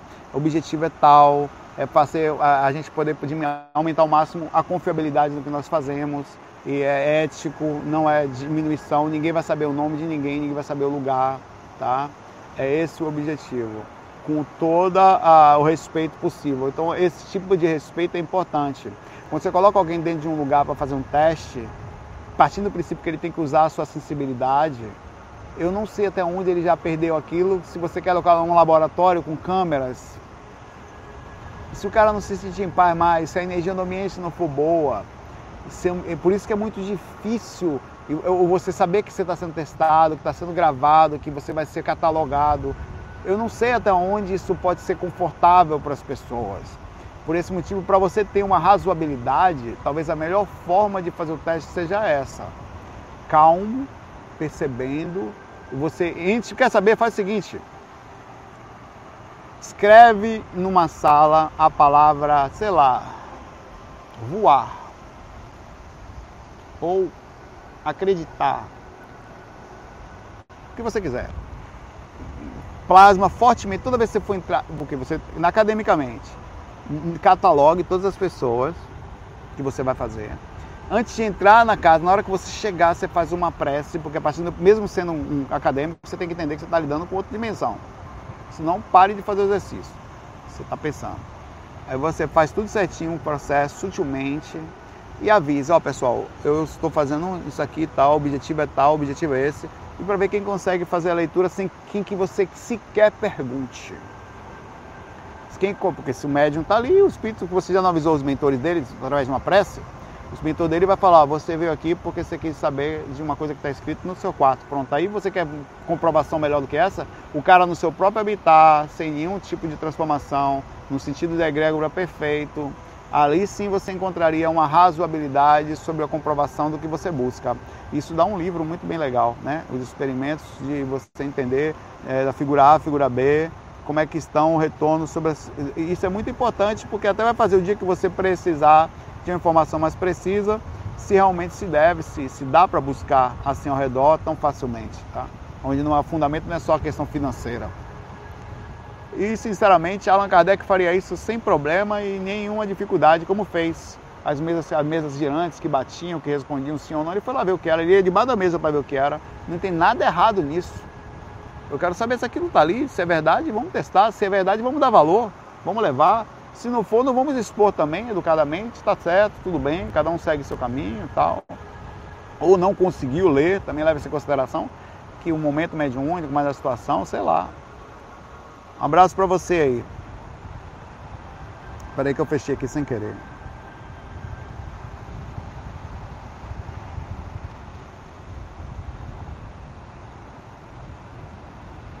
Mateus. Abraço, Matheus. Boa pesquisa para você. Espero que tenha servido de alguma orientação para a ideia acadêmica da coisa, tá? Você precisa de algumas é, diretrizes para fazer esse experimento. Não é. Você, é a mesma coisa de você tentar pegar uma lagartixa ou uma borboleta e levar para dentro da lá para fazer experimento, para ver como é ela no seu hábito. Não funciona assim. Para você, o biólogo tem que ir lá na natureza para ver como é a coisa. Ele tem que ir lá para ver como é que vive uma tartaruga. Ele não pode pegar a tartaruga e levar para dentro da faculdade, não. Ele não pode pegar uma planta que está na temperatura correta, ele, ele tem que pesquisar a coisa no seu habitat. Ele tem que tentar entender como é a coisa lá dentro. E você não pode alterar, porque existe mudança de temperatura, no caso dos bichinhos. Na questão mediúnica é o ambiente que ele está, as questões dele, como ele está protegido lá, perto dos mentores, sem nenhum tipo de, é, de sensação de experimento, ele vai sentir-se à vontade para lhe atender, tá? é mais fácil você chegar a, um, uma ideia mais precisa do experimento que você quer fazer do que fazer esse teste quase que robotiza. Senta aí! Vou botar aqui agora a sonda anal para a gente testar como é que fica a indução da, da, das, das pulsações da prega rainha. Não, pai velho. Não dá. Abraço.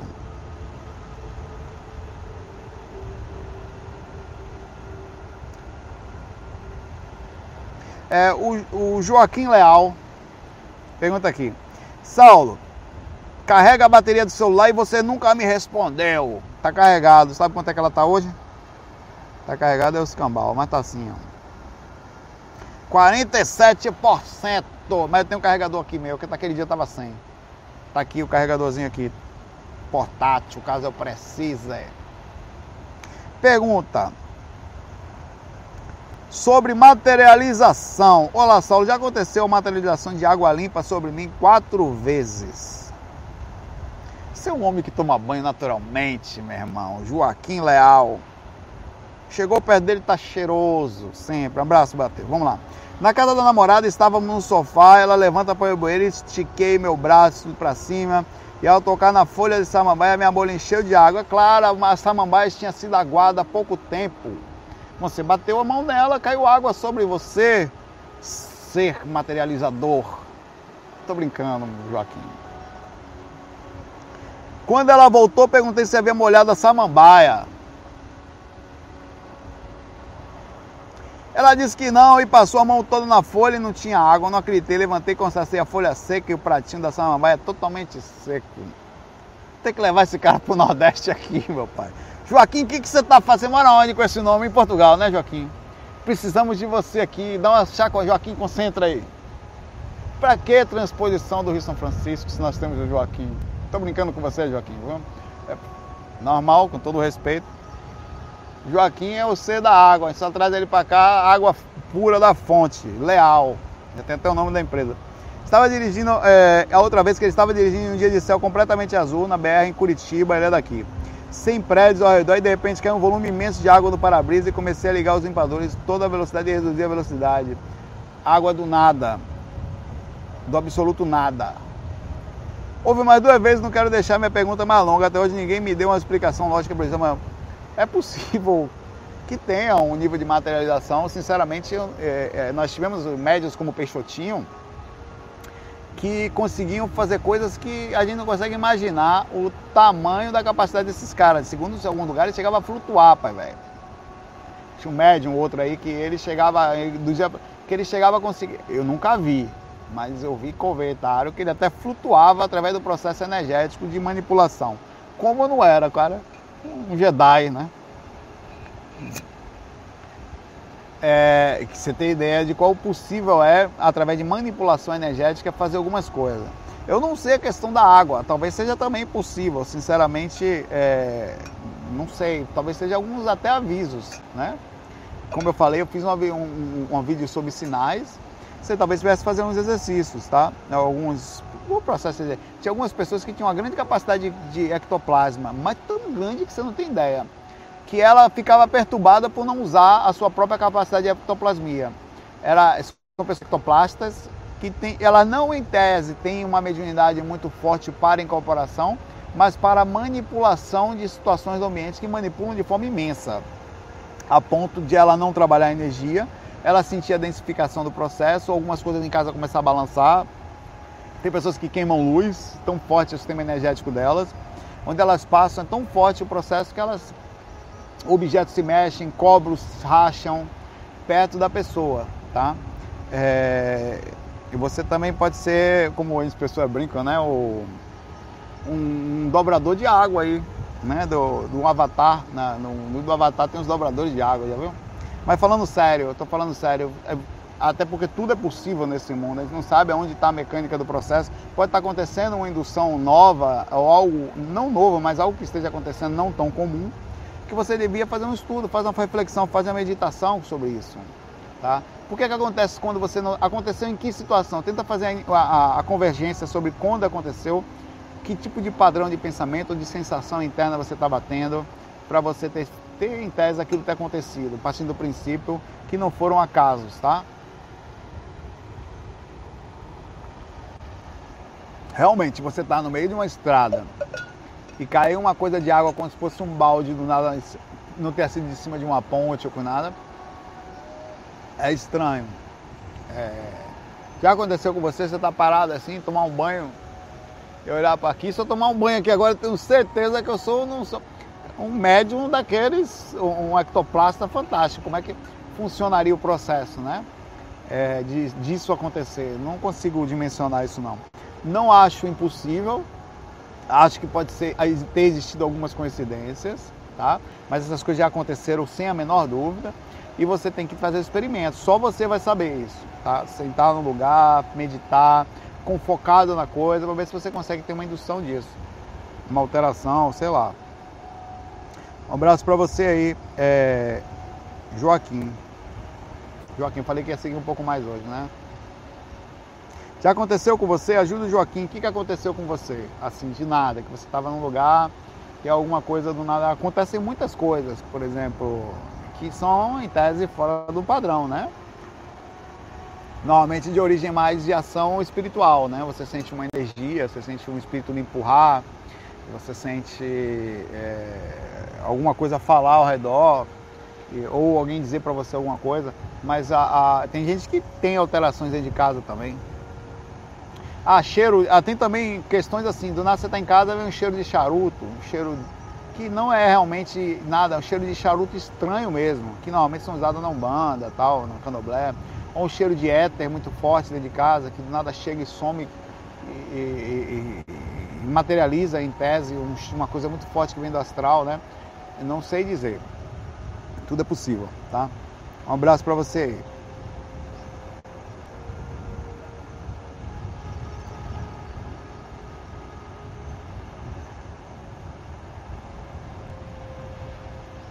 Tem muita coisa, gente. É, Anne Martins faz uma pergunta interessante aqui. Ela pergunta assim: Saulo, você é vegetariano? Pergunto não. Na verdade, eu não tenho culpa por não ser vegetariano. Meus irmãos todos são não vegetarianos, comem carne, ah, comem vegetais. Eu não, é, o, aconteceu o seguinte: no meu caso especificamente, quando eu era novinho em Santos, eu era extremamente doente, problema de garganta. É, vim com aquilo já de outra vida. E eu tinha, tomava tanto você ter ideia, que eu tomava bezetacil a cada 15 dias. Eu só não morri, sabe Deus por quê. Eu vim para a Bahia, fomos para a Bahia. Quem me salvou foi a Bahia. É, e eu não comia nada. Eu era magro para quase morrer, nem crescia, pai. Eu comia nada. E meus pais compravam qualquer coisa para comer, chocolate, qualquer coisa que eu comesse, eu ia sobreviver. E muitas vezes ia para o hospital para ficar tomando alimentação no, no, na veia, né? Porque não comia.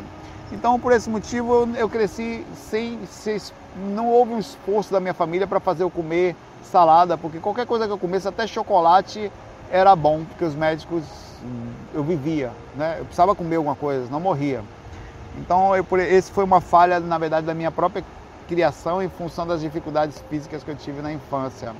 É, e a bezetacil, ela, para você ter ideia, é novinho. Além de não crescer, ela estraga todos os dentes, e você tem uma variação muito forte no corpo e várias outras coisas por fazer fazer isso, né? Bem novinho. Então, eu, comer era o vegetal para minha mãe não era importante, o importante era eu viver. Então, você ter minha, meu pai e minha mãe compravam chocolate, botavam bala, qualquer coisa para comer. Eu tentava dar comida, peixinho, eu não comia nada. Botava na minha frente assim, eu não queria comer nada. Meu irmão ficava com inveja de mim, e porque comia tudo, dava para ele, coma aí. O meu caso foi esse. Ele continua, porque eu sou, eu não sou, mas não estou conseguindo mais comer carne. Muita gente sente isso. Eu não, dificilmente eu como carne, para falar a verdade. Eu como mais peixe e frango. É, na verdade, eu não gosto de comer carne também não. Me faz falta, me sinto fraca, Anne, sem ela. É, espero conseguir deixar totalmente de lado. Bom, você está se sentindo fraco, você não está conseguindo fazer direito a questão da nutrição. A, a questão da proteína, você pode consegui-la de diversas formas.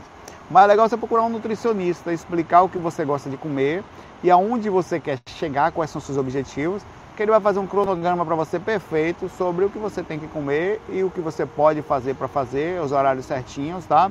Incluindo sobre a sua seu peso atual, onde você precisa chegar e aonde você vai ser o melhor para você, tá? Ele vai equilibrar isso aí. É, sobre não comer carne, você faz bem. É, a tendência é essa, não só pela questão de, de, que a carne, por definição, ela causa algumas reações, tanto de padrões energéticos como dificuldade da digestão. Você tem a questão consciencial, né? São seres que, não só o peixe, o frango, que eu também faço, mas é, é, alterar comportamento é uma coisa muito difícil sobre as questões de alimentação. Eu próprio sou super complexo. Eu, não, eu simplesmente não gosto de salada. Só como vinagrete misturado. A única salada que eu como. Que aqui é o tomate, a cebola é, e, e, o tomate cebola e o vinagrezinho em cima, assim, né? O tomate cortadinho. Até se botar outras coisinhas eu como tal. Então eu, eu tenho essa dificuldade desde pequenininho. E, e cresci assim, fresco. Eu preciso mudar. Eu não coloquei ainda, de certa forma, atenção para fazer isso, tá? Profundamente a ponto de mas eu não consigo comer outra coisa vegetal, eu não gosto. Não gosto. Não, me, não é isso que me tira a espiritualidade, nem me deixa não sair do corpo e tal. A questão das vegetais é uma questão consciencial e é uma questão de melhora física, também melhora energética é, e vai fazer melhor para você em todos os aspectos. Eu tenho consciência disso. Eu tento suprir isso com outras coisas. Agora, se você bater os vegetais, fizer uma sopa tudo junto, eu como tudo batidinho ali, como faz, um menino pequeno, né? Eu, então eu tenho algumas vitaminas que eu complemento e tento com isso não sofrer as atitudes de não me alimentar perfeitamente. Não sigo o meu exemplo, tá? Estou errado, preciso melhorar sobre isso e venho estudando. Né? Eu fui nutricionista, a gente fazia algumas coisas, mudava ali. O que, que você come de salada? Isso, pronto. Todo dia vinagrete, todo dia. É só isso que você come? Ah, cenourinha no arroz, come? Misto como? Então bota. Dá um jeitinho, pai velho, tá? Um abraço aí. Arroz também, que às vezes você não come muito porque acabou hidrato. Essas coisas todas você vai ver lá no nutricionista. Procure um nutricionista. E sobre as questões energéticas, se você não consegue, para avisar, não quero comer mais carne. O que, que eu posso fazer para suprir a proteína. Ele vai te explicar. É melhor assim do que ficar tentando pela internet ou com um aventureiro por aí. Pegar uma pessoa que entenda no negócio, que vai pegar seu peso, fora sua, seu exame de sangue, fazer uma análise sobre você, saber exatamente o que você precisa, baseado no comportamento que você quer ter. Se você faz academia, você tem uma limitação diferente. Se não, é por aqui. As coisas são relativas, tá? Um abraço para você, Yane. Não fica aqui dependendo de canal espiritualista de gente para falar o que, como é que você come e encher de bunhoca a sua cabeça. Tem gente que estuda isso profundamente, fruto, obviamente, também de comportamentos, de questões energéticas, que aí sim, ouça é legal. Equilíbrio sempre, tá? O, o Davi Freire, eu falei que ia fazer um faca um pouquinho maior hoje, né? Então vamos lá. Quando sonhamos, estamos em REM. Onde fica o corpo espiritual?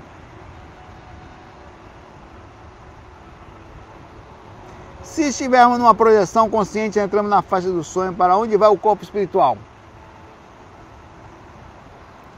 No sonho lúcido, estamos com o corpo espiritual ou só estamos com a mente? Valeu. Pô, Davi. Terceira tentativa com estopou essa aqui. Bom, quando tô... o corpo espiritual está em algum lugar, junto com, obviamente, com o padrão da consciência. No momento, ele sempre vai estar próximo da consciência aqui agora, porque você está usando antes do corpo o corpo espiritual. Então não tem como você tirar o corpo espiritual de você. Nesse momento, não. Dificilmente você vai ter uma experiência de corpo mental sem o corpo espiritual. Quase que vai acontecer em cada mil experiências, você vai ter uma e olhe lá. Nem isso. Né? Então relaxe quanto às questões mentais. O corpo espiritual não é você, mas você vai estar junto dele. Então o corpo espiritual normalmente está sempre ali beirando a consciência de alguma forma. Se a sua consciência estiver no corpo, ele vai estar dentro do corpo também, seja você estando em sono REM, em onda cerebral X ou Y. O corpo espiritual vai estar ali dentro, proporcional aonde está a consciência junto também. Nesse momento, na atuação, pelo menos na compreensão de um ponto só que nós estamos, sempre o corpo espiritual vai estar coladinho ali. Se você estiver em projeção, o corpo espiritual vai estar lá com você. É o veículo, que, o corpo astral que você tem, tá? Estamos falando de corpo espiritual no sentido do corpo astral, tá? Ele vai estar lá com você, a sua consciência atuando no corpo astral ou espiritual, na proporção possível, inclusive na relação da rememoração posterior, que você aí tem que lembrar que seu corpo físico vai ter que se esforçar para lembrar. No sonho lúcido é a mesma coisa, sonho lúcido também é considerado projeção consciente, tá? É semiconsciente, perdão. É quando você tem uma ideia mínima do que está acontecendo, já aceita, sabe que está sonhando, aceita voar, mas o seu nível de criticidade não está muito alto. Então é considerado é, projeção semiconsciente ou sonho lúcido. Normalmente acontece também no corpo astral. Tá? As perguntas são bem simples. Aí ele pergunta aqui. É, é isso aí. Abraço aí para você, Davi. Deixa eu ver se eu dei um. Eu dei alguns likes aqui em alguns vídeos.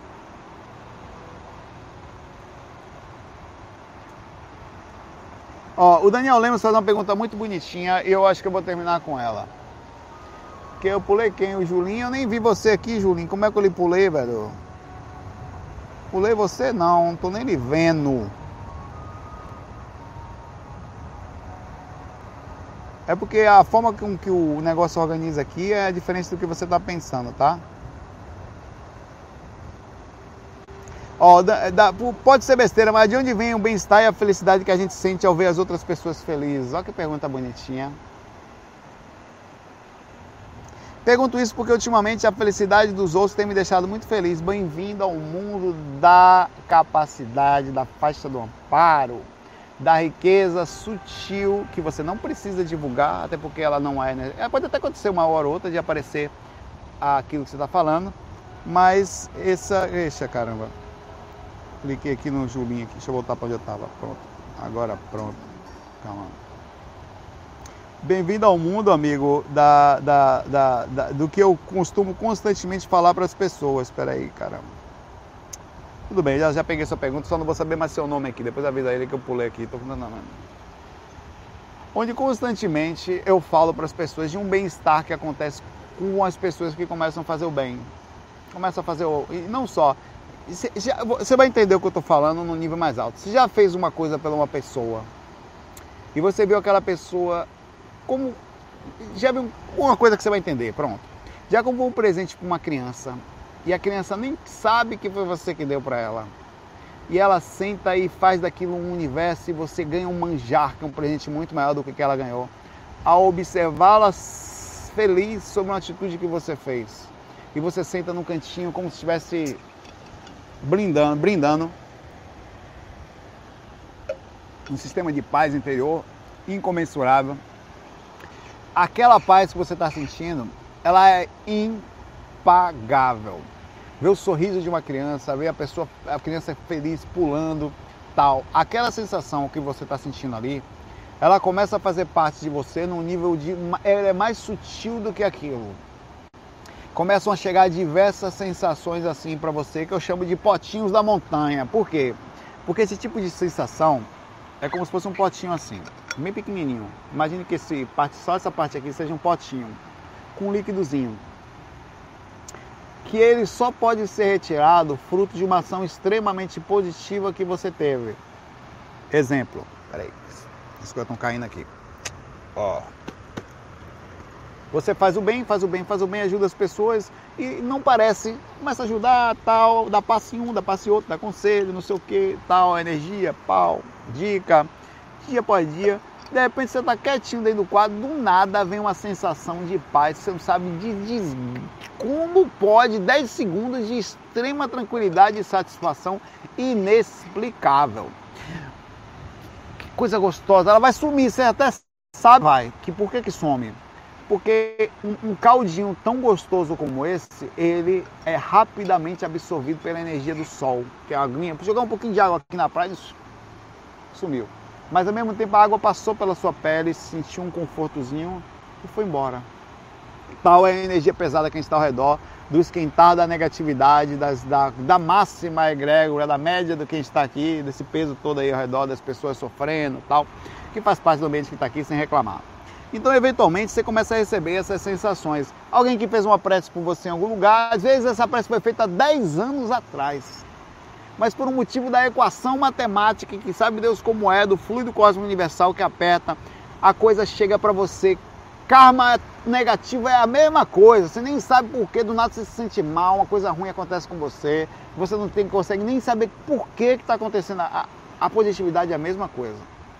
Do nada vem um potinho, velho, um negocinho assim, ó, com uma aguinha deliciosa, que sabor que você sente, você até fica com vontade de tomar mais, que mal conseguir molhar o bico e ela vai embora. Essa sensação, outro dia eu fiz um comparativo. Esse potinho da montanha, imagine que eu tenho aqui, ó. Imagine se fosse possível, sério isso. Pessoas depressivas, agoniadas, tristes, pessoas com todas as condições do mundo que procuram paz e nunca encontram, que eu conseguisse colocar num potinho desse tamanho verdadeiramente e falar: se você tomar essa água, você vai ter 10 segundos de uma tranquilidade inexplicável e vai sumir. Qual seria o preço desse potinho? Me responda. Quanto custaria um potinho de 10 segundos de absoluta paz? Ou de absoluta proporcional paz, fruto do ambiente que nós estamos? Onde você vai tomar como se fosse a droga da felicidade. Ela não lhe surta, ela não lhe faz mal, ela não lhe deixa se perder, mas ela não é ilusória, ela não é química, ela é verdadeira.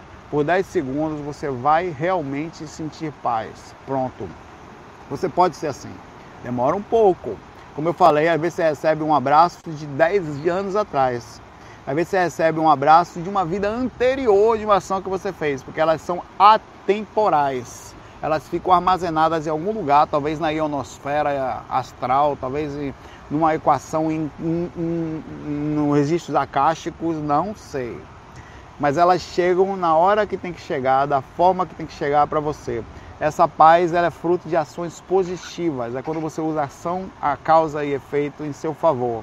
É quando você começa a fazer o bem, fruto de uma repercussão de também, independente de querer, a, a, a, a colheita é inevitável e ela vai chegar. E essa é a sensação de felicidade que você pergunta. E é ela que está aqui. É isso que eu termino falando. Use a ação de causa e efeito em seu favor é inteligência fazer o bem, tá? Eu falei sobre isso, a lógica de ser gente boa, uns quatro vídeos atrás, talvez, nesse mundo de gente egoísta. Que ego, ser egoísta nada mais é de que pessoas inconscientes, voltadas só ao seu mundo, que não conseguem mais profundo Uma hora e meia de faca, nunca tinha caído faca aqui na praia, né? Pequenas ações, ninguém precisa saber. Eu vou te falar uma agora, só para você ter noção. Que um dia talvez eu receba, ou talvez não, não quero nem saber. Estava aqui na praia, enquanto eu estava aqui, ninguém tinha visto. Desde o comecinho do FAC, eu tinha achado um, uma cola na areia. Eu desde que eu comecei, desde que eu comecei a banho, há uma hora e meia atrás no mar, essa cola estava aqui comigo, quando eu vim para cá eu achei ela no chão. Eu não estava nem preocupado em divulgar isso, só estou falando porque eu você baixei a cabeça vi que ela estava aqui. Eu vou levar e vou jogar no lixo. Quem vai sair ganhando com isso? Os caranguejinhos, talvez alguém que não vai pisar nela, talvez os peixinhos, não sei. Mas é uma pequena coisa, quase nada. Isso aqui não muda a vida de ninguém. Mas se todo mundo passasse aqui e tirasse só uma coisinha da areia, ou não sequer jogasse, a gente teria um mundo infinitamente melhor. Eu não posso fazer nada pelo mundo no sentido de mudar as outras pessoas, nunca vou. Mas eu posso estar sempre fazendo pequenas açõezinhas, desde pegar um paninho, no, uma coisinha no chão bem pequenininha, ver mais o que é e, sei lá, fazer minha parte e sem julgar quem jogou, quer saber. Azar de quem tenha feito, porque ele fez uma coisa negativa, né? Que assume sua consequência. Não que eu queira que ele assuma, mas era inevitável. Eu faço a minha parte, tá lá, tá ali, mesma coisa. Você vai em algum momento começar a receber ações que você começa a utilizar. Acredite, demora entre seis meses e dez anos para você começar a ter um retorno das suas ações, mas faça. Não deixe de fazer constantemente todos os gestos que você puder, cada um deles ético, consciente, tranquilo, bondoso, liberto de si mesmo, pensando no coletivo, pensando no, no bem-estar de cada coisinha. Agora há pouco mesmo eu estava ali no jardim, né?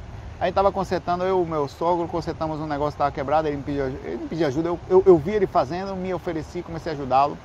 É, aí, quando eu estava, a mangueira foi testar a mangueira, eu comecei a jogar água nos coqueiros, né? Falei, vou molhar esse coqueiro aqui. Aí o outro me olhou falei, calma, você também. Eu, meu pensamento só, toma um pouquinho também. Aí o de trás me olhou, peraí, você também. Eu fiz uma brincadeira de que estavam todos me pedindo água, eu comecei a brincar, eu senti uma energia extremamente positiva só fazendo aquela coisa boba, era enquanto eu estava com um pouquinho de água para testar ali a mangueira que a gente tinha ligado, já ia desligado, né? Eu fiz uma brincadeirinha e aquilo eu criei de uma bobagem infantil, uma sensação de bem-estar, que com certeza é parte do, da coisa que você consegue se conectar e se sentir bem. Se ninguém está vendo, ninguém está sabendo, estava dentro da minha mente, até na sutilidade de uma pequena ação, você se sentir bem molhando um coqueiro véio, que está na praia, nem precisa, sei lá. É uma loucura total. A paz é, e esse paz proporcional que eu estou falando, é uma loucura, é uma viagem que ninguém vai saber. A viagem da paz, ela é forever alone. Ninguém sabe que você tem, ninguém vai ler o que você tem mas ainda assim você está sentindo e sentindo solitude, completude, paz, no momento que ninguém está vendo. É quando você como você consegue sorrir, ah meu pai, ando devagar porque já tive pressa, leva esse sorriso porque já chorei demais. Um abraço para você, muita paz, muita luz no crescimento do seu próprio ser. Seja bom, desde a sutilidade, desde as coisas mais simples possível até o máximo que queira todos os seres bem.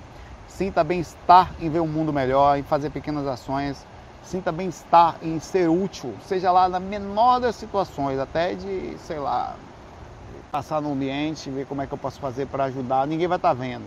Isso cria uma sensação de bem-estar e o universo olha para você. Ninguém precisa olhar para você. O universo vai olhar para você, tá? Na consequência da sua própria aura. Nunca duvide disso. FOI. Fui.